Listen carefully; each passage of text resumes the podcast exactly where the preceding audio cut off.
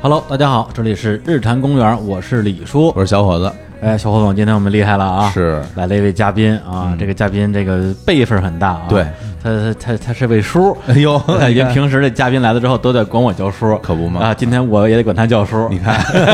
来欢迎南派三叔。啊，大家好，我是南派三叔啊。哎，我发现这个这个名字起得好啊。特别占便宜，特别占便宜， 对，哎而且说实话，我之前说实话真是孤陋寡闻啊，哎就是一开始因为对于这个三叔这个名字啊，这是久闻大名，的确但是我一直以为他真的是个叔，对是个那大爷那种。是的，但是后来，呃，上网一查，发现这个年纪好像比我还这个小呢小几岁啊，我这虚长了好几岁，绝对是跟我同岁啊，我们都是八二年的哈，是吗？嗯啊对看不出来，看不出来，大家都这么说，那那看来你们俩得管我叫叔了是吧？看长相可能是这哎样。有 嗯对，然后那个南门三叔这个名字啊，就是我看网上有一个版本，意思就是说你的作品啊，最著名的作品《盗墓笔记》里边有一个人物就叫三叔，对对同时这个对盗墓呢有分成南派北派，对然后呢你就哎这个综合了一下这个名字，就叫这么南派三叔这么一个名字。对对对，特别好。这个问题是你帮我回答 了，没有，是你没有问我，因为这个问题问了几几万遍了，啊吧？吧 是是是，啊为对你为什么叫南派三叔？对对 对啊嗯啊啊，那那因为一开始刚叫开的时候，其实那时候你年纪也不大哈，嗯那时候二十五岁，啊对，啊然后大家就这么叫你三叔，你心里是很得意吗？还是觉得有点不好意思那时候小不懂事啊啊？啊，也没什么感觉，觉得嗯，就已因为他你叫多之后，已经不知道这个词儿的具体含义了。啊还真是啊，对他，你就跟你名字差不多了，你啊也不觉得人家在叫你或者怎么样，只有特别大的长辈叫的时候，你突然间会反应过来说：“哟，哦，啊不合适这了好像有点不礼貌这样子啊。啊，还真是嗯对，因为之前来嘉宾可能跟我们年纪差不多，对，大家就当成一个呃爱称吧。是对，有一天梁文道道长来了， 说：“哎，李叔，你说我来，别别别，大道长，你别别别这么叫啊，我这不好意思。”马上脸红了哈，对对对对，啊有这种感觉。还真是对嗯，然后今天首先啊，非常感谢啊，上海杜莎夫人蜡像馆，哎，促成了我们跟三叔的这次对谈。哎然后呢，最近也有一个大事件啊，准备发生啊，就是应该是在今年的七月份吧，嗯哎，三叔的这个真人的蜡像会入驻上海杜莎夫人蜡像馆。对。而且这个，据我们所知，好像是那话怎么说啊？啊，这这幸个存 的不是现现存现存的的哎现存的啊，唯一一位作家嗯才入驻到这个全世界范围内的杜莎夫人蜡像馆。然后之前呢，呃，据我们了解，好像是北京有这个老舍先生，哎啊，然后在国外啊有这个著名的作家啊狄更斯和莎士比亚。嗯呃，三叔感想如何啊？我觉得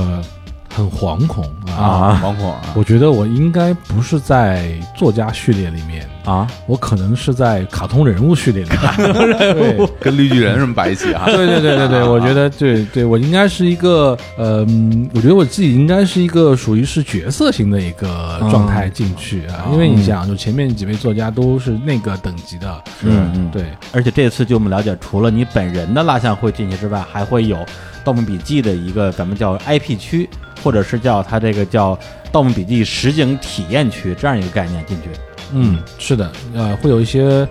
盗墓笔记》里的一些明星角色，呃，嗯就是出现在呃这个蜡像馆里面。嗯对，而且在这之前，好像就是已经有这个《盗墓笔记》里边的一些角色，包括像今天我们刚刚逛了一下这个上海杜莎夫人蜡像馆嘛，是看到了张艺兴和嗯陈伟霆，嗯对对对他们那个形象是他们在老九门这个剧里边的那个，相当于是剧中人的形象。对，对是的，分别啊饰演的是这个二月红跟这个啊张大佛爷。大佛爷对特别大佛帅，爷穿着一身军装哈，对对对啊我嗯我们还过去还还合了个影，对，就我们两个在那合影，应该是唯二的两个男性男 性男性参 观者啊，然后人家前面好多小姑娘排着队，嗯我们俩也排在后 面，人家不人不时的回头看看我们，哎，说你们也喜欢，嗯哎对，因为今天三叔过来的话呢，就我相信我们的听众里边肯定有很多都是这个《盗墓笔记》的老读者，一定会有很多的期待啊。我们会聊这个作品，但是呢，嗯我们今天呃可能对这个话题要暂且避而不谈。哎对，因为《盗墓笔记》到今年应该是第十二年了，嗯，对对吧？零六年开始在那个网络上有连载，对嗯对，我相信关于《盗墓笔记》的问题，虽然说自己也肯定回答过无数次，然后这些老的读者呢，可能也看过对于不同问题的一些问答。那今天我们日常公园其实想比较去挖掘的是三叔的成为三叔之前的一些故事啊，就是比如说在创作上啊受到过哪些作品的影响啊，就是所谓的这个三叔的一个前传。如何能成为三叔是吧？对，啊关于这个部分的一些了解，或者说是还没有成为三叔的时候哎是什对么样子的？嗯对，没错啊，对，因为就是据我们了解，你本身是一个跟我们跟我们俩一样，都是学理工科的，是是学计算对机的对是，吧？学学计算机的，呃，我是编程项的，呃，程序项的啊。啊编就是程程序员，对啊，啊，那个大学是在哪上来着？呃，杭州在啊，杭州上的。对啊对，那你毕业之后是也是做了几年这个本专业，就是做工这个程序员就是吧其实是当时是一头投进了那个呃计算机事业里面去。嗯是是，其实当时非常喜欢做编程这个行业，哦是真喜欢的，真喜欢。啊然后编程这个行业其实跟写作也非常相似，嗯它也是相似的。嗯啊，实际你后来发现，就是编你在写程序和写写写那个故事、写剧本的时候，状态都差不多，就一台电脑，四面墙嗯啊啊，啊，敲下一些字符。唯一的区别就是这个写作品的时候不用修电啊脑，你知道吧？ 对对对对啊对，因为你一般别人说，哦，你学学计算计机的的，啊，你就一般会兼职网管啊，啊，你那时候给人修过电脑 吗？呃，肯定要修啊，我还 还管采购修电脑，你看看。都一样不不仅修电脑，一般他们说你学计算机的，你还可以还要得修冰箱跟空调，还修冰箱，太夸张了吧？对这对对，个。嗯，哎感觉都是相通的采购不错，还能啊给顺便给自己换一特别好的显卡，别人都不知 道，因为别人不知道那个是显卡，对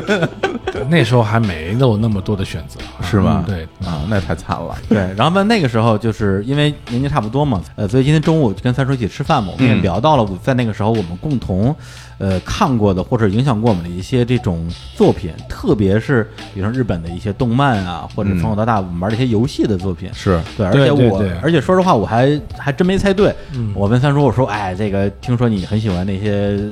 漫画啊、动漫，嗯热血的。”我说：“那咱们那年代当然看《龙珠》了。”有三叔说：“不，我看的是乔乔。”嗯乔乔的奇妙冒险，说是这个作品对我的影响比较大，对，所以这个作品当时你是怎么大概什么年代开始接触的？啊，这个其实很有意思。我记得我当时家里有一个租书店啊，嗯，嗯当时是我记得是三毛钱租一本漫画，五毛钱租一本小说，我记得很清楚。嗯哦，就是我当时当然之前当然龙龙珠很流行嘛，是是，对吧？还有当时还有机器猫，呃，嗯嗯就哆啦 A 梦、机器猫、龙珠，然后还有圣斗士，圣圣斗士韩这语这韩语良，对乱码啊，哎，就这一批是最流行的。是，就是当然就是先看着这一批，嗯但是就是就是每次借书时候都会看到《娇娇那个奇妙冒险》这个书放在那个书架的最下面，哦没有人借。嗯然后我每次拿起来翻个几本，嗯都就就觉得它的划分无法接受，嗯对对对对对，这个划分就不是当时的传，就是流行的那种少年漫画的不划够分美型，啊。对，因为我后来记得九九当时的作者应该是做服装设计的，他他整个人物的状态就特别像服装设计的那种人物的那种造型的是状态是哎，这么一说还真是，像包括他那些站姿哈，对还有那服装那样子啊，乔乔站那个比例，对对，嗯特别像。然后后来我把那个书店的书全部看完了，哦就剩下九九了。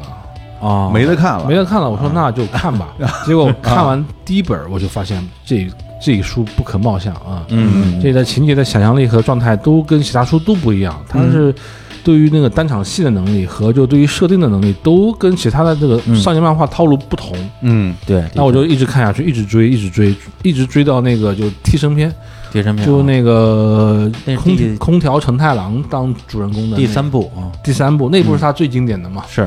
那部出来之后，我就觉得炸裂，我觉得太好看了，是是，嗯太好看了，这样子啊。然后就那个时候看到第三部，就完全成为就那个娇娇的粉丝娇娇粉丝了啊对啊，那你那个时候周围的朋友啊、同学看的多 吗？就推荐娇娇，他们都不看。是吧？一般都是这样我 的。记得就是我表妹，我她后来推荐我看那个、啊呃 X X 战呃呃那个 X 《X 战记》 X 战记。嗯哎 Clamp 的作品 clamp 的和那个东京巴比伦，啊她看那些，然后我推荐看她看娇娇，她啊她就不她就不爱 看，他觉得你这是报复性的推荐， 对她就不爱看，对，嗯嗯，对，这这个这个推荐肯定是定位是有问题的。是嗯，但是你提到这个单场戏的能力，就是单场戏，就是从创作来讲的话，你指的是怎么样一个？就是情节设计能力。因为当你把设定做得非常好的时候，嗯，这个如何把这个设定在你的剧剧情里面发挥到极致，嗯嗯是需要你的单场戏能力的。这个是剧本里面一个非常重要的一个能力，也是我是们评价编剧价值的一个很重要的这么一个部分，这样子啊。嗯嗯好的有单场戏能力的编剧，可以把特别无聊的剧情嗯就变成一个特别好玩的一个、一嗯个戏剧。嗯我可以举个例子，我忘记是速七还是速八了，里面有一场文戏，嗯因为我们一般写文戏的时候很头疼，因为你写文戏嘛，嗯就是说是你就免不了就是说是我拿拿一个 PPT 过来，然后就做个三维投影，讲一讲我要么任务是什么，嗯发布任务阶段，这是好莱坞片一个特有的一个状态。啊是但一般的就说是就是那个电影的话，基本上都是要么拿个笔记本，要嗯么拿个投影，是对吧？嗯要么我就放一段短片，嗯嗯对吧？然后要么我就回溯做一些 OS，但那个就特别好玩，就是那个那段文戏的时候，那个老大在发布任务，然后旁边有一个我忘忘记好像是个黑人黑人演员在那儿买那个咖啡，嗯买那个咖啡，然后咖啡钱放进去老掉下来，钱放进去老掉下啊来这样子，然后他就是每次那个人讲到一半，他有钱放进去，嘣就掉下来这样子，然后他就嗯拍那个拍那个机器，嗯咖啡机。嗯然后那个老大就掏出枪把那把那咖啡机给打烂了，说我我请你。嗯啊这其实就是他既把信息交代了，哦，但是他又在里面是有戏的，这叫单，这就是单场戏能力这样子。啊就一般人写剧这本个就写一个，大家坐那儿看着 PPT 就过了，嗯但是对他能够把它文戏武做，这就会比较厉害哦里边有有一定的戏剧冲突，还能够从这个部分嗯还能表现人物表性格人物的心理性和格心和心理状态，哎，性格哎对，他都啊都都都能出来。哎，这挺对巧妙的，嗯对嗯而且因为我看三叔的作品啊，就是的确会想到一些我印象比较深的，比如说日本动漫的一些感觉吧，嗯比如说跟你今天跟三叔有聊到就是 Fate 动画、游戏，嗯呃都有。然后，比如他，因为在这个《盗墓笔记》里边会有一些这种传承，从老九门到新九门，到现在的这个新的主角吴邪、张起灵，嗯我会觉得说，哎，当时按理说啊，这受到 Fate 影响呢，可能不是很大。嗯后来一想，其实这个乔乔他这里边儿就是因为他分成了好几部嘛，每一代都有血缘关系，对对，包括第三代跟第四代之间好像也是那种类似于叔侄关系，对，东方仗助我记得是，对对啊对还还拍成拍成拍成真人了，我记得啊。是是，对。那你觉得你就是在比如说这个作品的创作跟设定上，有没有实际受到一些这种影响或者启发呢？肯定会有，但是他因为你看的东西太多，嗯那最后会揉杂成一种潜意识。嗯其实你就并现在并不能回溯说我在创作一些东西的时候是不是有被一些东东西影响，你你嗯很难就是精确的推导出是哪部作品影响了你，嗯但就是说是肯定是有的，这个是嗯我就我觉得这一代创作人必然的状态，我们是对接对受了大量的日本漫画对，和很多的就说是还有武很侠多武侠小说，美还有美说国电影，美国电影对啊，对就三种文化糅杂是在一起是形成的一种，就是文文化的一种，呃，反正是一一种一种文化经历吧。嗯它最终它反映出来是一个是一个混乱，但是就是里面是有精华，但你看你有没有能力把里面的部分提呃精华部分提那个提炼出来了。是，嗯啊，但你要实际去想，我到底是被哪一部作品去影响去创作的？没有这个想不出来，嗯太看太多啊。嗯，对，但是会有一些作品，它本身在那个阶段自己对它的这种喜爱，我一直留下来。嗯，会非常深刻，嗯嗯甚至有很多作品，甚至不并不是因为你喜欢它，嗯就是你看作品的时候可能没有那么享受，啊，你可能只是喜欢那个作品的状态啊嗯啊，就说是我举个例子，比如说我特别喜欢比看一个如说动画片叫做《侧耳倾听》，啊，侧耳倾听，哦侧耳倾听啊侧耳倾听是那个吉卜力，然后对是近藤喜文监督的作品。对，因为我这我特别喜欢里面两点，嗯就其实我就是、我并不是特别爽，就这种特别让我特别爽、特别嗨，并不是这样嗯子。但是比如说它的那个主题曲，我特别喜欢，嗯它是 Country Country Road Country Road 的那个日文的日改版本，嗯日本对流，我对特别喜欢嗯。第二，我特别喜欢其中一幕是那个小女孩在夏日的阳光下，啊在就是窗口写小说，嗯哦，外面是那个蝉的鸣叫，她在那儿写一写就是一天时间，嗯然后又是在在图书馆借借书过来看，嗯这就是我小时候的状态，就记住的是那个画面，那个个画面就是，然后所以说我在这个印象特别深哦刻。它就然后它的剧情本身肯定没有像就 EVA 这种弄那么炸裂，就是那么的，就是那么对对，的是但就说是，但是这几个画面就会非常非常的清晰。嗯所以当别人问我你喜欢哪个动画片的时候，啊我会基本上我会说我喜欢侧耳倾听这样子。哦啊，啊，我还以为你对那个动画片可能比较印象深刻的是那个猫男爵，后来在那个伊巴拉杜的那个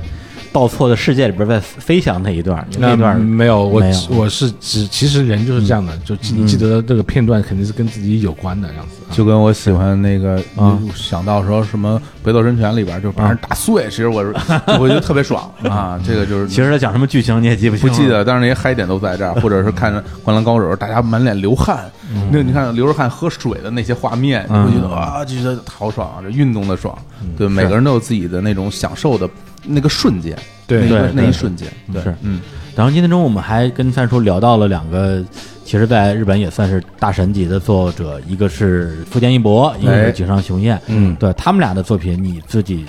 的评价其实也是还是蛮高的，对，富坚其实我并不认为富坚的剧情是最炸裂的，就是嗯最巧妙的这样子。嗯但是富坚真的非常善于讲人物，是真的非常善于表现，就说是漫画很极难表现的部分，是嗯是特别嗯是嗯当他用脚画的时候。 对，其实就你们用脚画嗯就是指他那 个那个那个那个草稿啊，其实你们会可能很多人会比较难理解，我对对特别喜欢的是那个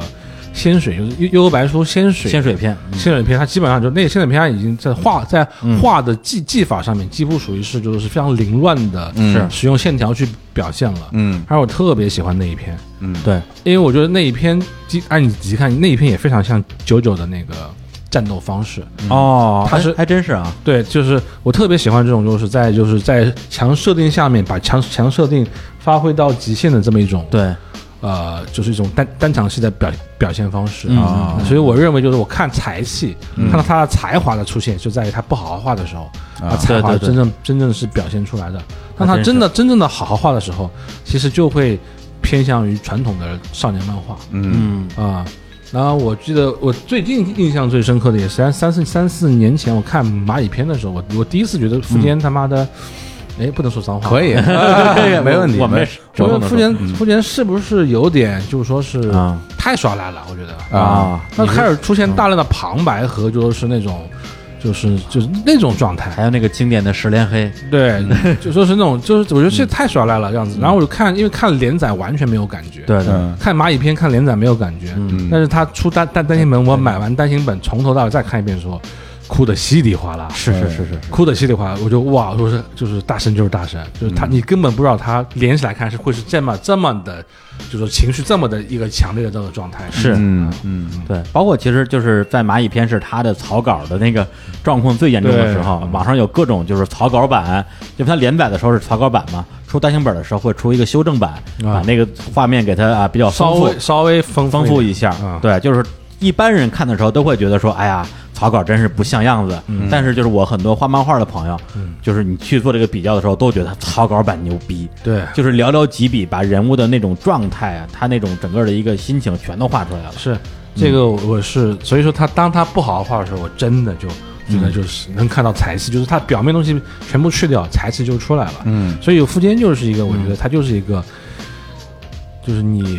随时随地想要离开他，嗯但是他就随时会会可以把你踹回到坑里面的这么一个人。对对对，没错。啊包括他有一点我不知道，三叔你们觉得就是他对小人物的建构能力特别强，就一个人物他可能就那么几场戏，台词也没有特别多，但是让人印象特别深刻。这个这个其实跟我就比较像了，你只给我两行字，这个人我都得写活，小人物不能是一个 NPC，不能是 NPC，嗯啊，就是你必须把它给给写活了，嗯就这是你对他的一个尊敬，是是是对你故事的一个尊敬，嗯啊，但是你只要你把它写活了，你发现就说是你这故事根本不受你控制，对对对对，你所有的小人物都活着，故事不受你控制，你只是个观察者，哦嗯就他们自己会动的，会活的，啊，嗯是，甚至比如说在某一个阶段，这个小人物就成了这个故事，甚至变成一个主角。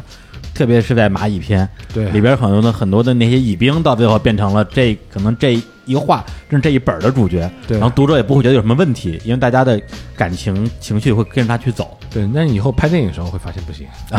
哎呀，对你自己啊，深受其苦是吧？对哎就自己你自己写小说的时候，你自己写你自己挖坑挖的爽，嗯改编回去成影视剧的时候，发现你自己当年挖的坑都得填。哎呦，哎这也就是你自己 说，真的。嗯，对，你说挖坑这个事儿啊，嗯啊据据说有有一个说法说这个、这三叔是中国的啊，富坚义博啊，嗯，可能主要是指这个挖坑不填这件事儿啊。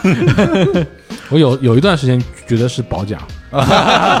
现在听起来也是 保奖，只要不是不不及后面那半句啊。但是福建一博现在把坑填上 了，现在又又开始连载 了。你的坑什么时候填啊？没事儿没事儿，因为我跟他差不多，我他也是三三年填个四五张吧，我也是嗯一年填个四五张，还可以还可以的。 啊，是吧对，但主要是我觉得，如果是去做一个比较的话，他是只挖了一个坑，虽然说好像是这个坑还没填上，又挖了一个坑， 会给人这种印象。我跟他坑不 一样， 坑坑跟坑不能类比，对吧？ 啊坑跟不能类比啊。对，然后对，刚才还提到那个井上雄彦嘛，而且哎就是就三叔今今天中午讲讲一个梗，我觉得特逗，就是你跟那个井上雄彦本身有一些这个业务上的往来，对嗯对然后对是要买他的那个《灌篮高手》的版权是吧？对，是啊，啊，然后然后井上老师说。为什么要买我的灌篮，不买我的浪客行？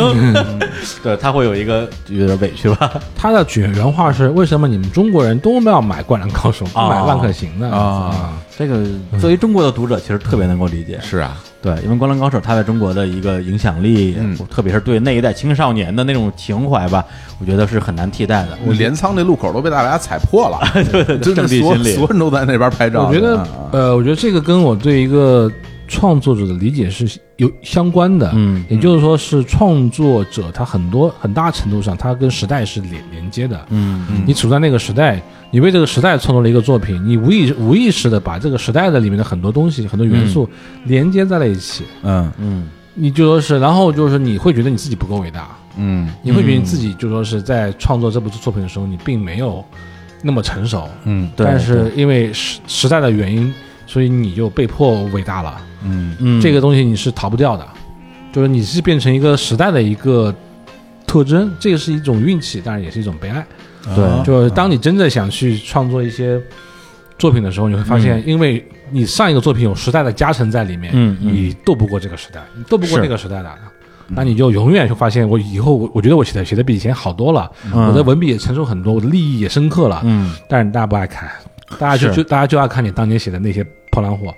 因为那个作品它已经不是独立的作品存在了，它不是了它已经对成为大家它是成时代长里的一中、部生活分中的一个部分了它。是一个部分，对，经过了很多的二次解读，对对，以至于说你《浪客行》从井上的部分再满意，你永远是《灌篮高手》的作者这样一个身份被大家介绍。这个我觉得没有办法，我觉得这是要这个接受的一件事嗯我觉得很多作者都有这样的一个限制，被限制住了。这个只有你持续的写下去，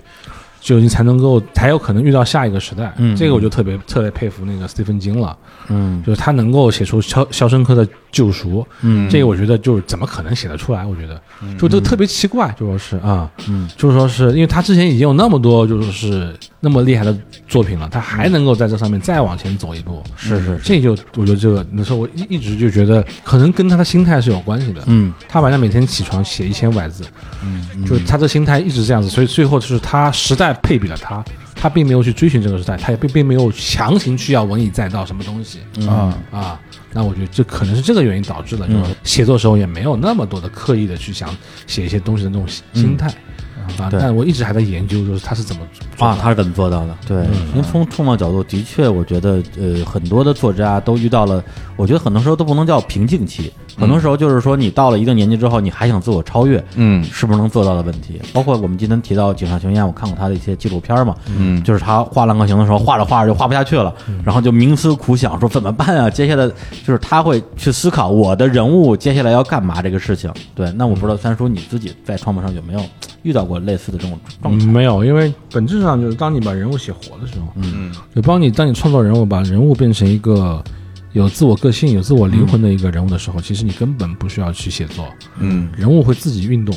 你只要设计设计场景就可以了，你把人物往里面一放，他们的每个人的位置、做做的说的话、做的事情、情节的发展，全部都是他们自己可以控制的嗯啊。那么就是你，你只是一个记录者，所以我经常说，就是说是，如果你创造一个 IP，创造创造一个故事的话，其实你是一个。呃，记录者是老天爷把你的所有想法放到你的脑子里面，你是不用创作的。嗯我那我那么就是，所以说我在创作新作品的时候，一般会把人物想得很透彻。当当当人物透彻之后，这些人物在一个故事里面，它就是自然而然自己会活动的。所以我很少出现就说是灵感枯竭的时候，灵感一直现在还是不停的会出现。啊、只是就是说是，呃嗯、有很多有有很有很多东西，你就是出现之后，你会很惊讶。嗯你就会开始思考一个问题，就说是，哎，我为什么开始去写这样的东西？为什么已经不想再写以前这样的这样的一些故事了？嗯我想写一些新的故事。嗯就说是当你就是写写写，突然间发现你其中有两到三章写到跟你以前很相似的时候，你就会放弃这个故事，你就你就写不下去了。你说，哎呀，我又要又要走老路了。嗯经常哦会出现这样的情况。这个就是我觉得就是一个作家面临的一个核心问题，就是嗯你要不要跟读者一起成长？你要跟读者一起成长，你就会走向就滞销书的一个嗯行列，就是你越写会越往上走，越写会越深奥和晦涩，嗯你就越脱离大众这样子啊、嗯但是如果你是逼迫自己不去成长，那你就一直会写，就说是一个类型的东西，一个套路就重复嘛。重复东西，你就会觉得呃生理反感， 作为一个作者的成就感会比较差会疲非常疲倦，啊，嗯非常疲倦。你但是你你知道你这样写会赚钱，嗯你知道你这样写还是会创销，还还是会畅那个畅销，但你就觉得嗯，你就会就会问自己你你在干什么？这这东西不是你十年前已经写过了吗？为什么你还还在写？哎，嗯但对于读者而言，其实大家不反感这样的东西，甚至说会喜欢。就举个例子，啊比如说，嗯，像《龙珠》一开始的那些风格，一直啊到比如说到沙鲁的嗯那个状态，你如果一直这样画下去，我可能也不会觉得我不爱看了。嗯相反是，你要做了一些突破以后，我可能会觉得，哎，跟我之前读的东西不一样了。很多人会有这种想法，对会这好种这像种是感这样官，对好，像是这样，嗯，所以这个就会你就会很纠结，是，很纠结。嗯是，包括像《灌篮高手》的全国大赛篇，嗯在读者里边其实的这个口碑也是比较两极的。嗯，对，就是像我这种，我我我可能觉得到全国大赛篇就是啥封神的那么一个阶我段。觉嗯得，我觉我也觉得是封神的阶段。对啊，对，但是一些比如说喜欢看前面的那些搞笑校园插科的打诨哎的插科打诨对的，对就会觉得说对嗯哎，怎么人物都变丑了，啊对吧？第一反应是这样就是的。其实就是你刚才三叔说的，就是成长嘛，成长成长了，不像原来那样。嗯所以从从这个角度看，你看高桥阳一老师一直 一直保持自我，是吧？作作品一直是非常 是吧？无非就是变成了什么从呃三头身变成十 头身，但是作品那个气质还是在那儿气的，质一模一样啊，他踢到宇宙也是那样的，都是那样的啊，对啊，真是就是作为不同类别的这样一个是一个例子嘛。对，嗯对，那刚才主要聊的是关于这个呃，特别是漫画的部分嘛。对那还有一部分呢，呃，据我了解，对三叔影响也是非常大的，就是关于这个游戏。嗯对游戏的部分，今天我们也那个三叔聊到一个一个游戏，说实话我没听说过。嗯，FC 上的一个游戏叫《重装机兵》。对嗯对，本来我也以为他会说个什么。就是魂斗罗不至于了，但我觉得可能什么吃飞要塞或者人间兵器，但是我不会想啊这么是吧哦简单，因为像我们这种比玩玩硬核游戏的人啊，我一般就会觉得像什么《霸王大陆》啊啊这种这种硬核游啊对对戏对，大家都很喜欢哈。当然，像对吃蛇要塞和霸王大陆，我当然也喜欢。当年就像我们像我们这一代人，嗯，就对霸王大陆是非常非常的痴迷迷的啊啊，痴迷就痴迷过一阵。对但是最痴迷就是到粉丝级别的，也只有中装机兵。嗯啊，因为那个游戏非常奇怪，就是嗯说是那游戏是一个，嗯，最后没钱了，没做完的一个游戏。嗯因为他没做完，所以很多空气墙他没做。就是啊，就当他没有做空气墙的时候，就是你的自由度会非常大。嗯，然后当时他汉化也非常的糟糕，有很多的那种翻译是你要猜的，他那个汉化其实后来也是没钱了，还倒了一次手好像啊是，还这样。倒了一次手嗯啊。对，当然了，那个当时国内这些汉化组都是所谓的盗版的汉化组啊，对对，也都不是为了爱去做的。哎 还因为了挣钱，当时做汉化很值钱的，但因为一开始啊很多是吗汉刚汉化的游戏，一盘单卡卖三百多块钱哦啊，当时很很贵的哦嗯这么着嗯嗯 对，当时就是说是，就是因为当时都是小朋友嘛，大家一群人就玩一盘卡带，对然后要玩很久，对，然后就是说是，就是你玩完一遍是不够的，你只玩完一遍，就是你会发现里面还有好多的谜团没有解开，嗯嗯就是就很有，就是说有很有非常多的坑，嗯啊，然后你就会去，就是因为当时有很多杂志会讲攻略，你就会查攻略，然后会有很多人胡说八道。啊，攻略都写的不啊对呢，就是胡说八道，就他们就是编故事，就猜就是为什么会是这个情况，然后就他们会有很多的截图，等等到我就是有有网络之后，还有很多的截图，嗯就他会说里面是，比如说比如说你你做完这四个任务之后，你会得得到一架直升飞机，嗯嗯，因为它有哦因为它有一个直升飞机屏，嗯然后他就猜测这个直升飞机屏是不是你是可以获得直升飞机进入到另外一个领域的这样子。哎哦啊，然后你就对这个游戏浮想联翩，其实都没有，啊，就跟水下八关一样是吗？对，以讹传讹，都是以讹传讹，但是它里面好多传言，就是，嗯然后你就会不停停的去去做这做这，就说去做这些任务，嗯去去找这些，就说是隐藏的一些一些关卡这样子。嗯嗯，然后就，但就当你找到一个两个真的隐藏关卡的时候，你就会认为这你后面的全是真的，你对会特都别存兴在奋。是吧？嗯你觉得这游戏有无限的可能性，嗯那你会特别开心。啊嗯，它本身有很多这个解谜的这种性质在里边，是吗？其实它没有太多解谜的，啊，其实没有它是因为它没做好，所以产生了很多的这个剧情 bug。哦，这些剧这些剧种情 bug 就变成了它的谜题，为什么会出现这样的情况？就是那你就开始自己编故事了，嗯嗯是是不是有有个 A 可能性和 B 可能性？如果是嗯 A 可能性的话，是不是那个地方还有一个道具，或者是我的包里面有一个道具？嗯这个道具是可以在使用在这个 bug 上面，可以把这 bug 解解开的这样子。嗯啊，比如说我们当时为了救红狼，嗯啊救红狼就是想尽想想尽了无数的办法，最后我嗯们发他发现有一个有一颗药丸，就只这个整个游戏只有一颗，嗯叫做就叫做那个呃，就是那个呃复生丸还是叫做什么？它类的一颗啊一颗一颗一颗，就是说是可以让人死而复生的一颗药嗯丸。当你拿那个就是说是拿那个那个就是复活药啊嗯那个复活药去找那个红狼的时候，给他吃的时候，他发现你用不了。嗯我哦们当时就觉得一定还有其他的前提条件啊，嗯一定是可以用可以用的。但是最后的方式很奇怪，最后方式是你把主角练到四十级啊嗯四十一级，嗯因为红狼的那个等级是跟主主角等级是匹配的，嗯啊主角等级越高，红狼呢就说是等等级就会越高。嗯所以就是在最后的最后红狼死的那个剧情里面，只嗯要主角等级练到四十一级以上，红狼就可能打败那个 BOSS。就死不了是吧？哦啊死不了，他打败到 boss，、我当然天这个 bug 就但但是他出但但是他打完之后就出现 bug 了，啊，对哦，就就全程出现了所有的 bug，就后面后剧情就连不上了。就是他必须得死他其实必须必须得死，啊但是因为就是有人就在打红狼这一关之前就就打各各种小怪物，硬生生练三 个月，对对对对对对对，练到四十一级，就为了让红狼不死啊。对，不死然后就就不行了。就像当时玩那个《仙剑》的时候，嗯对嗯啊打那苗人长老，然后必须得输，然后有人就练级，练级然后就把他赢了，然后赢了之后，最后发现过场动画还嗯是你还是输了。 本身其实我打赢了，你输了，然后过场动画说你你躺在地上，你说哎呀，我还是输给他了，嗯是这样的，游戏设计是这样的。我觉得是是这样，但是嗯你对那个人物是有感情的，哎，你就希望他赢，这样子是，啊。对，所以这游戏玩的过程中，我觉得也对于你对这种怎么说，呃，游戏的这种可玩性的挖掘，对，有很很强的这样的一个一个吸引力。我觉得从这个点开始，我对开放性的小说、开放性的游戏，对，就需要跟我的创作产生互动的嗯，这样的一个作品，嗯嗯，就产生了浓厚的兴趣。哎我，就哦特别讨厌封闭性的，你告诉我一个一个结局就是这样，就结束了，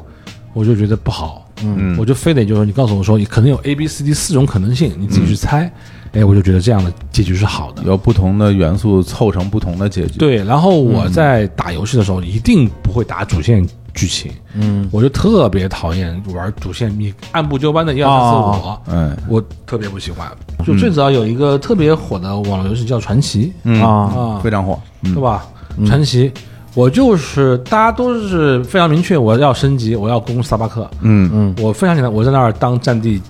记者，每次攻、啊战地每次记者攻萨巴克的时候，我就在那儿 采访。采访是吧？采访跟别人聊天，聊天然后是吧然后写战报，然后投给啊，投稿给那个电脑上情报啊，赚稿费这样子啊。啊对，因为之前有人把这个游戏玩家分成几种嘛，就是什么成就型、杀戮型、社交型，还有什么型？你我觉得属于比较采社是社交型的。采访型，我觉得应该是赚 赚钱型的，啊专家，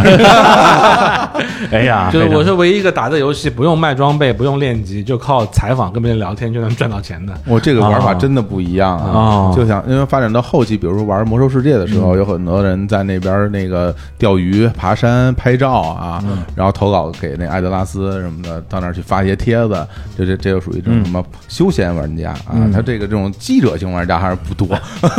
很少啊而且。我觉得，就是虽然说他玩游戏的过程中有很多的经历啊，让我感觉啊，跟他后来的创作都有关系，包括他是玩那个《最终幻想》吧，那个日对本版，对对对， 对就自己编剧情是吧？因为全日文根本看不懂。啊，嗯然后《最终幻想》最让我让我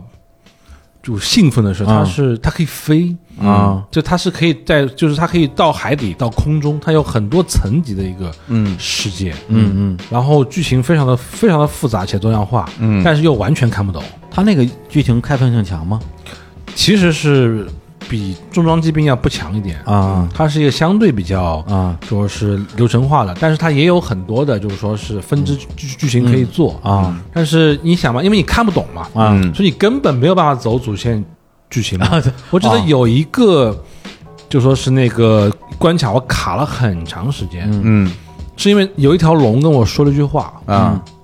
就说是好像好像是要我给什么东西，啊然后我打遍全地图，因为我不知道他他要什么，啊嗯我，就把那日文记了下来，打遍全地图就看看看就找那个东西，找那个东西，嗯然后就是把地图刷了将近三个月时间，就不停的刷，就是这关过不了。嗯后来就是我找了一个会日文的问，就是哦啊这句话是什么意思？嗯，这个到底是什么东西？我在我在那儿可以打到。他说这句话是你你的背包满了，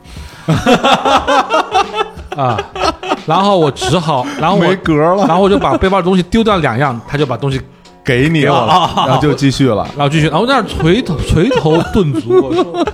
我说我天哪，我花了三个月时间。颓了这个，对我在那儿刷地图刷了三遍，我好像是啊，嗯，但就说是因为因为你啥也不知道，所以它有所有的元素给你，是你就养成了一个就是你是可以通过嗯碎片式的情节剧情，自己把故事脑补完成的嗯一个能力的。哦，那我觉得其实现在要是玩游戏，那《塞尔达传说》你一定特别喜欢嗯哦，，嗯我上上的我当年也特别喜欢，那肯定喜欢死了，因为尤其是现在这个 NS 上这个版的这种开放性啊，很多人就是不通关，我就在那儿做菜啊。其或者实《怎么塞尔达传说》之前还有一个游戏叫做《天地》什么来着？《天地创造》嗯，是一个 SFC 的游游戏，啊超级任天堂上的啊，对，它这个跟跟那个非常像。那个嗯游戏是我用模拟器玩的，我记得是我大学第一年暑假玩的啊那个游戏也非常的，呃，嗯怎么说呢？就是我、嗯就是我第一次玩这个游戏，玩完之后有一种有一种失去了什么的感觉。那种虚无感、虚脱感是吧？虚脱感，因为嗯就说是那个、这个游戏的剧情非常的，它它因为它它的爽感在于它是一个打怪打怪升级的一个嗯游戏，它是一个类似于塞尔达一样，就是类似于当时的那个就是那个 Game Boy 的塞尔达，嗯嗯嗯就说是是那个是动动作类的，然后靠就是拿武器、拿盾牌、拿就说是你可以跳跳起来、跳劈这样这样的，这就是样有一定的、嗯一定的技术性的这么一个游嗯这一个游叫戏。当年这个款这种类型叫做 ARPG。 ARPG 就类似啊对于是用《暗黑破坏神》西方的这个只为就是欧美的是这对种，然后嗯塞尔达这边是这种，但是我玩天日天式的地天地创造的时候，最后它的剧情是一个循环剧情，嗯，最后我发现我是被人利用了，就是我只有自己死才能让这个游戏结束。哇，整个游戏过程非常的恶意，就是我做了那么多事情，拯救了整个世界，最后我回到了，发现是最后给我这个任务，让我做这个事事儿的人是是最后的 boss 哇，啊，然后然后就就完，而且一定得死，嗯你是一定得死才能够创，就是拯救这个世界的样子。嗯才能看到安妮因哈，为你是这个天地创造的核心关键，你是这个种子，你要把自己撒到这个世界里面去。哦，我觉得这个嗯然后就是那个，就是我觉得最后一个画面是女主角醒过来，有人敲门，咚咚咚，然后我就说是到底我死没死？是不是是不是剧情还在延续就没有了？嗯，这个巨坑，这这都是跟谁学 的？知道歌在哪儿了是吧？都来日本人， 然后就这游戏就让我就就是玩到玩到最后一关的时候超级崩溃，嗯，就是哭着哭着 打完最后一关，然后哭着去死。对，然后嗯就死，然后就死了，然后我就我说我操，怎么可以这样？嗯我不是一个英雄吗？我不是应该就得到嗯嗯嗯一切吗？我不是不我不是应该像马里奥一样最后公主抱走吗？嗯对为什么我就死了 对，啊？然后就是这个游戏是唯一一个你你打完之后什么都没有得到的一个，再也不想玩了吧？呃，然后我把这游戏推推推推荐给我很多朋友， 不能让我一人惨是吧？ 哎呀你，们最近无聊吗？无聊，给你们给你们做玩这个，玩这个游戏什么的。嗯对，就是说，因为主要是我平我的个人的经历相对来说比较低频，嗯我不是那种就是人生特别刺激、特别嗨的那种人，嗯嗯我人生就比较低频率的，就是在往往前走，嗯也就是老天爷永远不给我计时奖励，嗯啊比如说哦你你开始赚钱了，对吧？嗯然后就。啊、你觉得你今年可以赚赚到那么多钱，你很开心，嗯嗯嗯你看下个月就可以赚到那么多钱了，对不对？嗯然后那公司不给你钱，然后你打官司打三年，啊等到你拿到这笔钱的时候，你已经完全不开心了。嗯哦，啊，就是我人生中充斥满了这样的一个状态，就是嗯，所以当我有什么好消息的时候，我是我就按下不表，嗯，我说嗯，不要开心，因为老天爷一定会让我再等再等三年，才会把东西给我，所以我就没有那种我想要什么东西，我一定会立即会得到这种快感，没有哎呦，这有点难过啊！啊对对，这这是有点难过。像而且像我这种性格的，如果让我等三年拿了以后，我会觉得就很像，就很当年你想买一个 SFC 或者你想买一个 PS 游戏机，但是当年你买不起，嗯然后你就玩了，就觉得特别想玩，非常非常想要。嗯然后等等到你过了几年之后，恨不得比如说你从大学毕业了，工作了，挣了钱，好，这是第一笔工资，我去买个游戏机，抱回家的那一刻，打开一玩，觉得嗯不是很想玩了。呃就觉得就觉得非常是是非常 就当的你当失你望，特别啊想要的时候，嗯对他就是不给你。对，嗯然后就是他什么时候给你的时候，一定是你就在那一刻前几个月你就已经对这个事儿已经看透了的时候，他给你了，嗯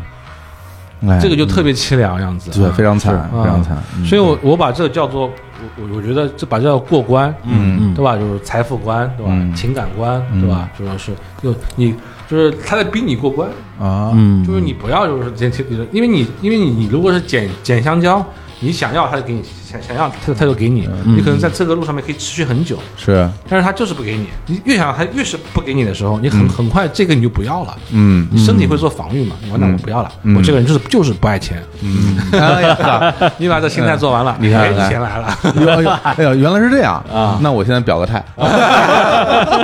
啊，我这不爱钱啊，不爱钱，不爱钱。今天作证啊啊，三年以后 啊，到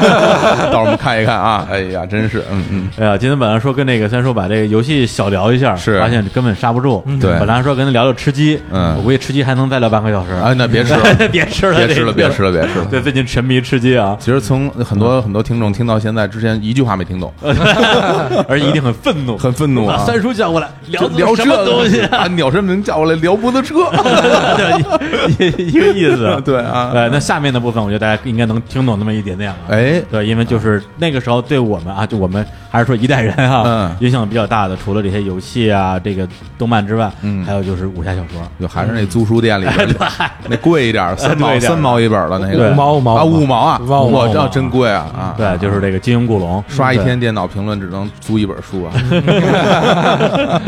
对，嗯那天就是看有一个采访里边也提到说，这个三叔上大学的时候，曾经把这个金庸的小说拆解出来看，是包括什么多少字儿之内人物说了几句话，然后怎么样，他为什么这么写啊？用一个庖丁解牛式的理工科的一个方法去解读文艺作品，甚至把这个未来可能对自己创作作品都会有一个指导性的学习作用吧。我不知道当时你具体是怎么去做这个拆解的，是哦，其实不是大学啊，啊其实是在那个高中的时候，高中的时候，高中时候不不太念书啊，嗯，就是是一个学习一直在中下游浮动的一个，就说是一个问题学生这样子啊嗯哦就是特别痴迷于看武侠小说啊啊。然后就是为什么会这样子去拆解它，是因为我当年看金庸、看《笑傲江湖》的时候我哭了，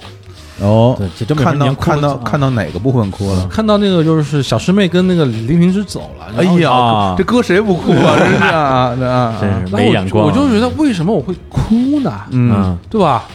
为什么我？然后我我当时不是就是理工科思维嘛，就是我得啊知道他是怎么让我哭的，想搞明白哦就是我就知道是哪一哪一些话堆叠起来之后，最后是让我哭的。啊然，后我就对我就开始这个去也拆解，就是它是哪一段情节，我开始不舒服，往回倒啊哪是吧段情对节我开始就觉得就是有就觉得有有问题这样子，嗯然后我就开始猜哦，然后我慢慢猜完之后发现是这样的，嗯就是这么这么大概大概六到七十个小点，嗯最后爆发的时候是我让我哭了这样子啊。哦，然后我这个时候我就看懂小说了，哦，就是一瞬间就我就看懂了小说嗯是怎么回事儿，就情绪是怎么铺陈的，哦我为什么要要埋线，要要铺点这样子，嗯就说是状态是，但状态是怎么怎么怎么做到的这样子。嗯然后我当时就说是。就说是我会有一种，当时当时小孩子会有一种嗯特别任性的感觉，是你为什么不让，就是那个小师妹跟这个令令令狐狐冲冲好啊，是对吧？就是你为什么非要让他跟那个令平之好？这个垃圾就是啊，最后还自宫了，对是吧？哎啊，就是你就是你明显可以，就说是写的又好看，嗯，对吧？对又又爽又开心又开心，你嗯干嘛要写的让我们不舒服？哎，嗯这太真实啊！是啊，就是我当时是有一个很很一 个很大的一个疑问这样子啊，然后我就开始自己写，我就说啊我就我就让小师妹跟跟令狐冲令狐冲好这样子啊那莹莹怎么办？啊，莹莹不出还来没了还没看到嘛，啊，对就吧不？出来 啊，嗨，哎，都都都都都都收了，就是吧？啊，多好啊！啊那哦是韦小宝，那 是，然后你就写，然后你写，让你写一遍，你觉得哎，写完你心里舒服点了，哎呦，然后你你再写一遍，对不对？嗯然后你再看其他小说，你也这样子，然后发现你就发现就没意思，啊，哦，自己自己写的没意思是吗就？你发现自己写的没意思。就你如果你不让主角难过，不让主主角痛苦，嗯，就你就没意思，因为所有的快乐都是相似的。姑娘喜欢你，哦，姑娘为了你死心塌地，姑娘为了你干什么都可以，嗯，那啊就是龙傲天嘛，对，那哦这都是相、都是相似的。嗯但是姑娘不喜欢你，这嗯个姑娘不喜欢你和那个姑娘不喜欢你各有各的痛苦之处。哎 呦，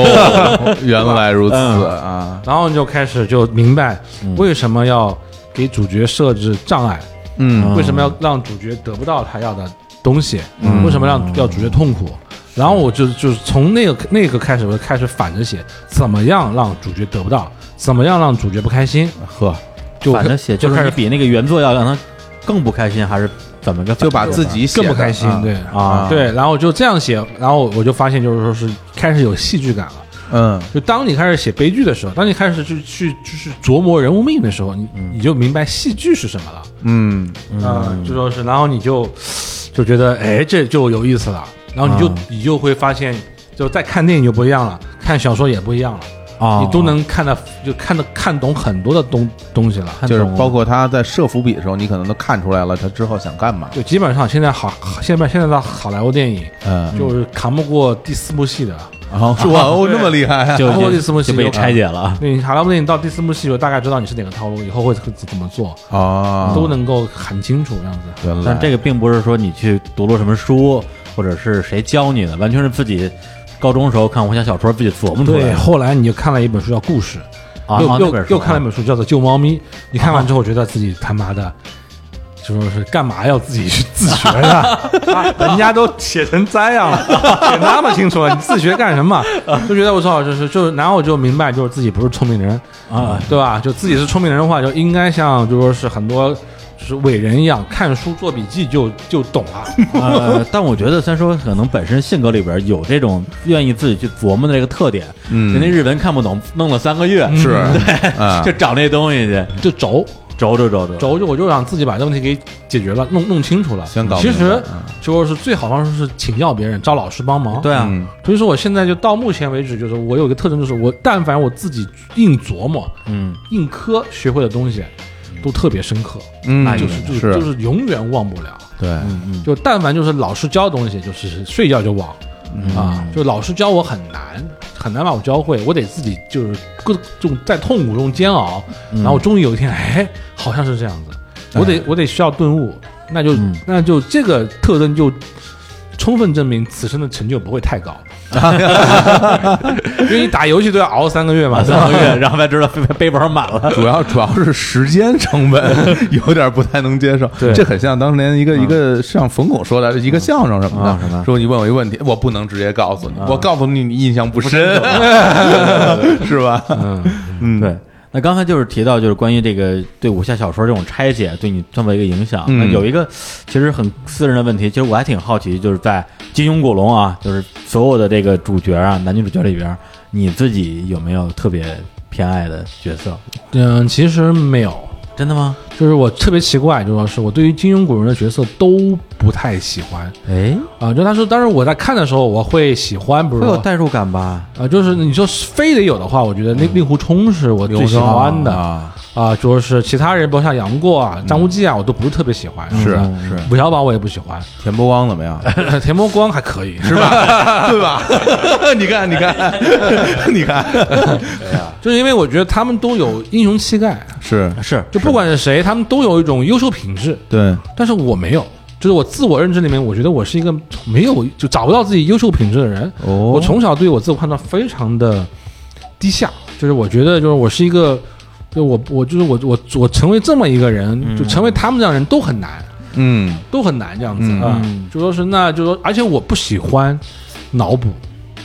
不喜欢把自己脑补成你嗯因为我会羞耻想要的，啊就说是我我知道我自己不行，我非把自己脑补成一个我什么都行的人，嗯对吧？就是说，我就是说，非把自己脑脑补一个有天赋的，学什么一学就就会的人，嗯非把自己脑补成一个运气运气运气运气特别好的人，嗯我觉得我有我这个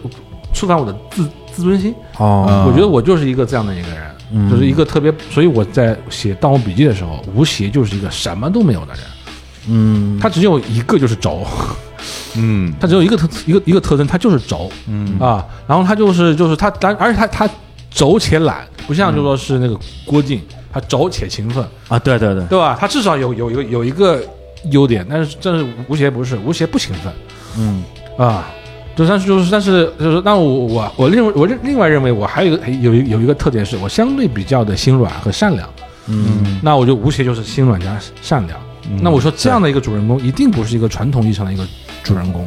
他很少就说是，所以我在最开始连载的时候，嗯，粉丝都骂就是骂，就是我为什么要看这么一个人，一一点一点都不爽。嗯你身啊真你真是嗯身你身边每个人都比你强，然后你进到墓里面不是摔跤就是就是磕跟跟头，嗯不是不是跑就是就是就是叫，对吧？就是你每次摔完摔完之后，你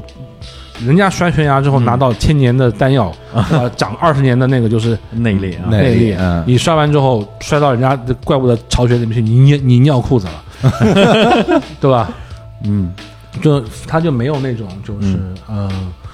呃爽感，嗯没有爽感，那就是但是这是我就是你不追求这种爽感我，我这是我自尊心所导导致的。哦我觉得我在带入我自己的创作的时候，我觉得我就是这么一个人，嗯我绝对不要任何的开挂跟加成。我觉得这个没有，我就我狼狈，我觉得 OK，我能接受狼狼狈这个状态，生活让我很狼狈，嗯啊，但我接受这样子啊，嗯就这是我的一个我喜欢的这么一个人人物的状态啊。哎对，哎不过这么说的话，其实《笑傲江湖》里边有一个人，我觉得就是状态有，我觉得有点接近你说的状态，就是那个莫大先生。啊，对，就他自己有他自己比较软弱的部分，嗯他不会逞英雄，但是他也有他自己的底线，偷偷摸摸的可能就会做一些这个，相当于是把之前的这些这个仇啊怨报了的这这这样这些行为吧。吴邪也不太会报嗯仇，就是就是一个怂怂的，对，但是他在沙海里边其实是在去做，但是因为我个人也成长了。啊你变了， 我变了你，说你不怂了，